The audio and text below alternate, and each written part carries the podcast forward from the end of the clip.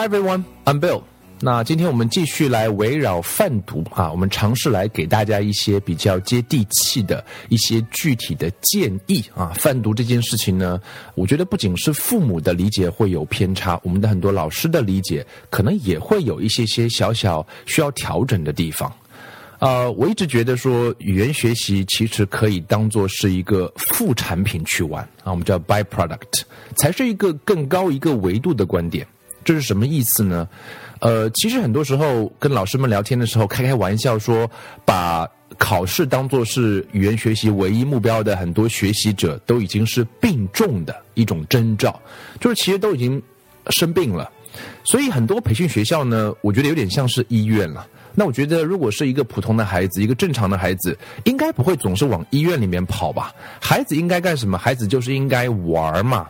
但是我们知道，小孩子家长能能够理解让孩子玩，可是大一点的孩子呢，他就没有了玩的机会。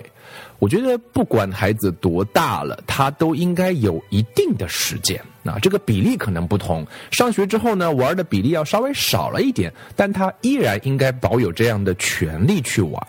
其实贩毒也就是一个玩英文的过程。我们说让孩子去读啊，从最开始的分级读本啊，简单的一点一点，慢慢的有机会进入到啊儿童文学。儿童文学就是一个玩的过程，贩毒就是一个玩的过程。儿童文学像是一个游乐园，孩子走进去呢，就会东看看西看看，他喜欢的地方他就会多待一会儿，他不喜欢的地方他略过，其实也无妨。在这个游乐园里面有很多项目和设施，有些项目呢难度就比较高，对你的能力要求也比较高。但是如果真正玩过的人就会上瘾，玩过的人就觉得想不断的玩这些难度更高的东西。所以我觉得这是一个循环，这样的循环能够产生的话，我觉得可能才是贩毒它背后真正的逻辑和意义。那可能很多家长或者很多老师都会觉得说，怎么让孩子能够爱上看书呢？怎么让他怎么能够在家里面或者在学校里面能够展开这样的贩毒的项目呢？那我想有必要我们围绕着贩毒来做一点点澄清。到底我们怎么样有一些想法，可以在实际落地的时候去实施，而而且它真正的是在贯彻啊，我们叫 extensive reading。我觉得虽然是读，对于中国孩子而言，我们最缺的是什么？或者跟国外的孩子比，最缺的是什么？这个问题我在我们家 Joey 啊老大最开始学英文的时候就认真的思考学习过这个话题。其实我们去对比一下，呃，我们家有很多书，那么跟任何一个国外的家庭比，我们家书肯定都不少。所以在读上这个环境上，我们其实是不那么缺的。当然是要引导孩子慢慢去学会看啊，那是另外一件事儿。但是从硬件环境上来讲，读它是有这个环境的，跟国外可以一模一样，甚至比他们做的更好。那么听呢？听呢，其实就差太多了。我们知道，作作为国外的孩子而言，它是一个母语环境，我们是一个二语学习的环境。我们的孩子有多少机会听到英文呢？哎，那个就非常非常的少。所以在孩子很小的时候呢，家长都已经今天儿童启蒙都已经认知到了一件事情，叫做磨耳朵。对吧？磨耳朵就让他听啊，看看动画片，听听儿歌啊，听听故事，这是小孩子在幼儿园时候有的一个特权。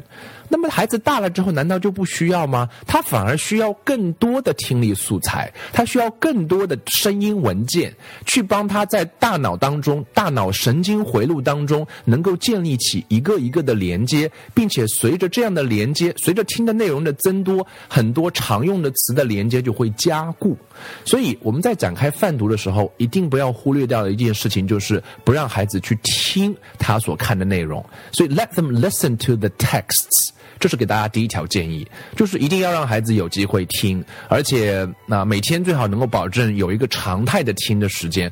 尤其在孩子的这个之前的节奏、阅读节奏、语言学习节奏还没有建立的特别好的时候，我觉得每天呃保证十五到二十分钟的听是非常有必要的。那听什么呢？听他可以。听得懂的故事，听他正在看的这本书的音频，让他边听边看，先听再看，先看再听，这都没关系。但是我觉得这个呃是嗯在展开展开泛读的过程当中，在二语环境下，就是我们把英语当做第二语言去学习的环境下啊，我们非常需要引起战略性重视的这么一件事情。第二条呢，我们知道让孩子去阅读啊，那么选书是一件非常有难度的事情，很多时候也是一件很专业的事情。当然，分级阅读呢可以帮我们很大的忙啊，因为分级阅读本身就分了级嘛。我们如果可以采取啊好几个体系的分级阅读，就可以把孩子的阅读体系搭建的比较好。这个呢相对来讲还容易一点啊，像 Oxford Reading Tree、Big Cat、Alpha Reading Program、Step into Reading、The Penguin Readers 等等等等，这些都是非常好的有名。您的分级阅读体系，我们把它搭建在一起啊，拼凑在一起，就能够很好的让孩子能够过渡到我们都期待的一个叫做章回书的阶段啊，或者叫做。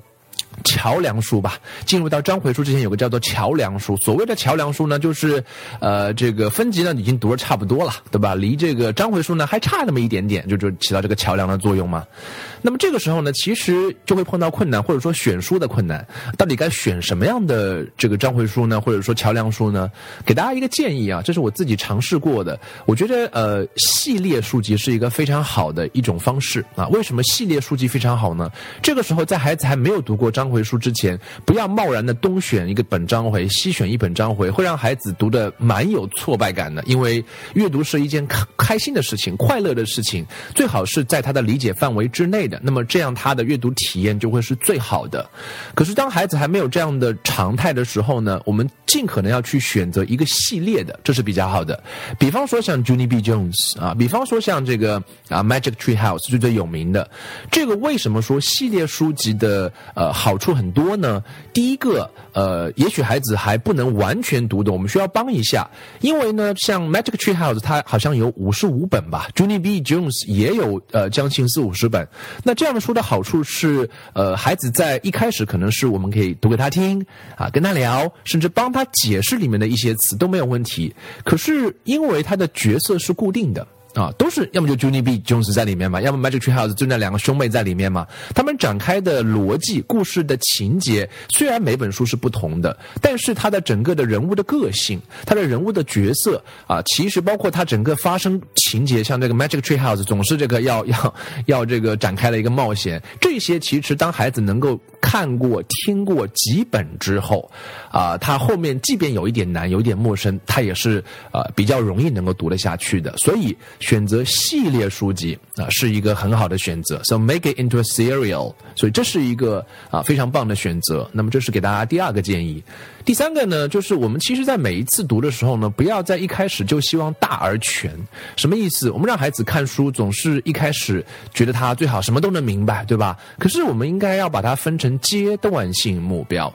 So give them a different goal each. Time，每次能给他一个目标，比如这一次我们我只问你一个问题，就是场景问题、背景问题。下一次呢，我就问你一说他这个他这个每一章有什么区别，你找一个区别就可以了。所以这样呢，会让孩子有更多的动力，他也基本上能够每一次我们如果家长或者是老师了解自己的孩子的话，呃，我们让他去读一本有一点挑战的，那个挑战的意思是 I 加一啊，就是他的本身能力是 I，那我。给他加一，这个时候呢，人碰到这样的挑战的时候都不大舒服。那么这个时候，如果我们可以给他一次一个挑战，而且当我们是知道孩子是能够完成这个挑战的时候，那你对他后面的挑战的展开就等于是铺平了道路。所以一次。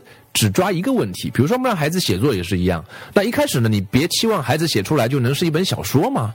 哎，我这一次只要你把观点写下来，比如说写三句话，第一句话呢讲的是，呃，讲讲一个你们班同学，一句话就可以了。第二句话呢，你可能写一个猫叫的声音啊。第三句话呢，可能写的是你你们家的某一个人他喜欢干什么。哎，他只要写了这三句话，里面虽然是。可能是充满着很多错误的啊，可能有语法错误啊、拼写错误啊、大小写错误啊、标点符号的错误啊。如果这一些你在一开始的时候都期待孩子完全避免的话，那么孩子可能把写作这扇门就闭上了。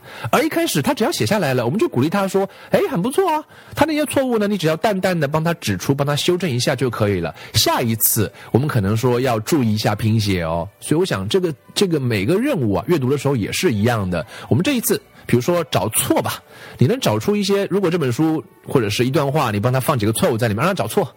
下一次呢，让他去这个呃找区别。那我觉得这样的不同的任务，或者下一次把它看下来，你用中文跟我讲一遍。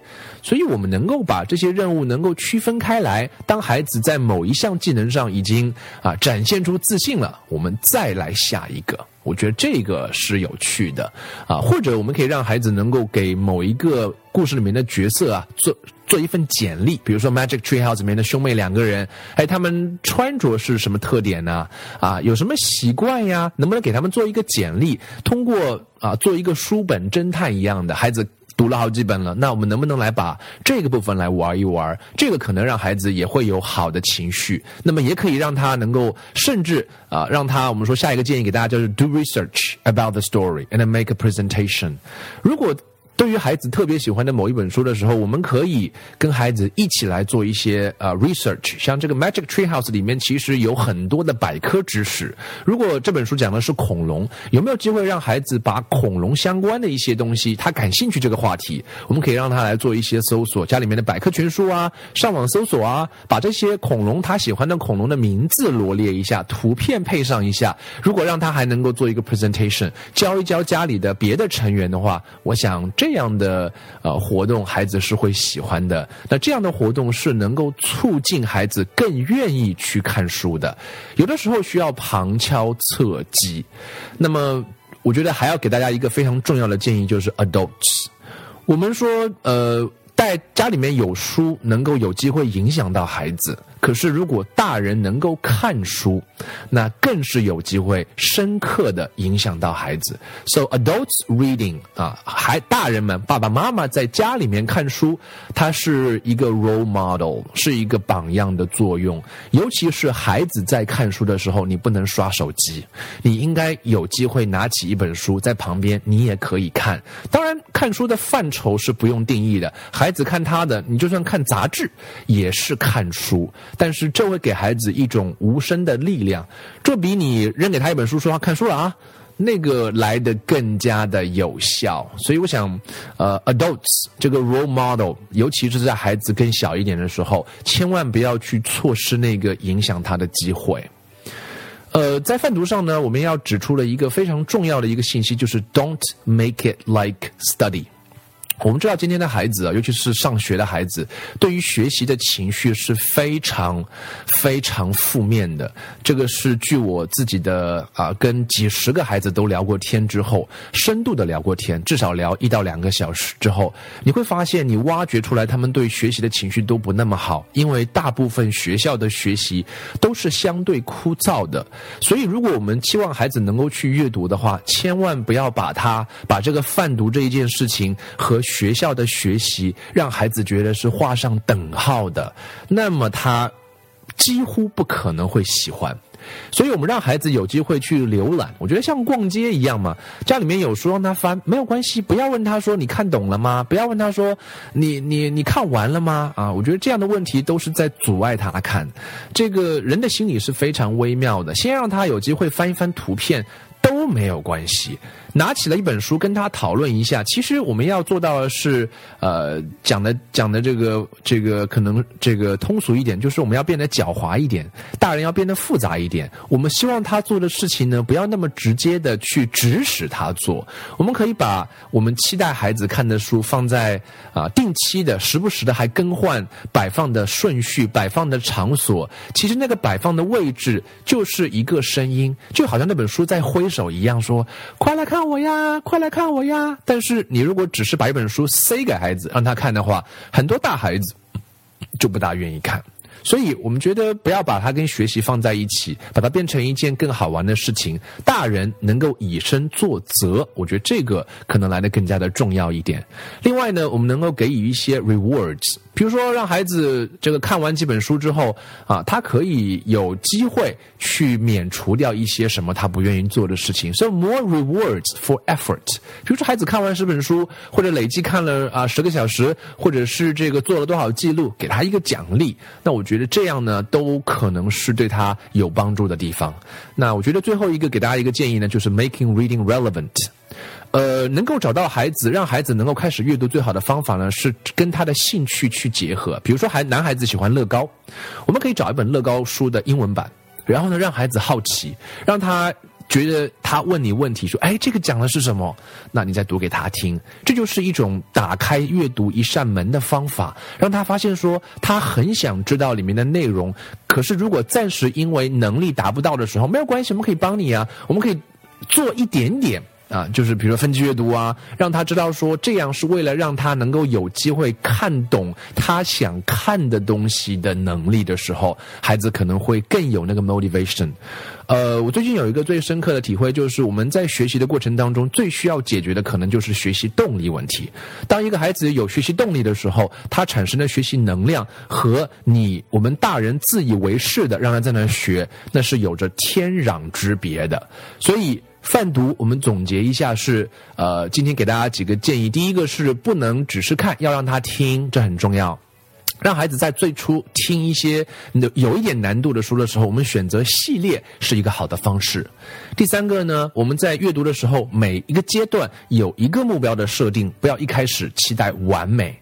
我们可以让孩子尝试来做人物跟跟阅读相关的一些活动，让他觉得比较好玩，尤其是他喜欢的书，来做一些人物，做一些活动啊。After reading 呢一一些 activities，比如说来来呃，根据阅读里面内容来设计人物的一个简历吧，一个 profile，让他能够做一个 presentation，做一些 research。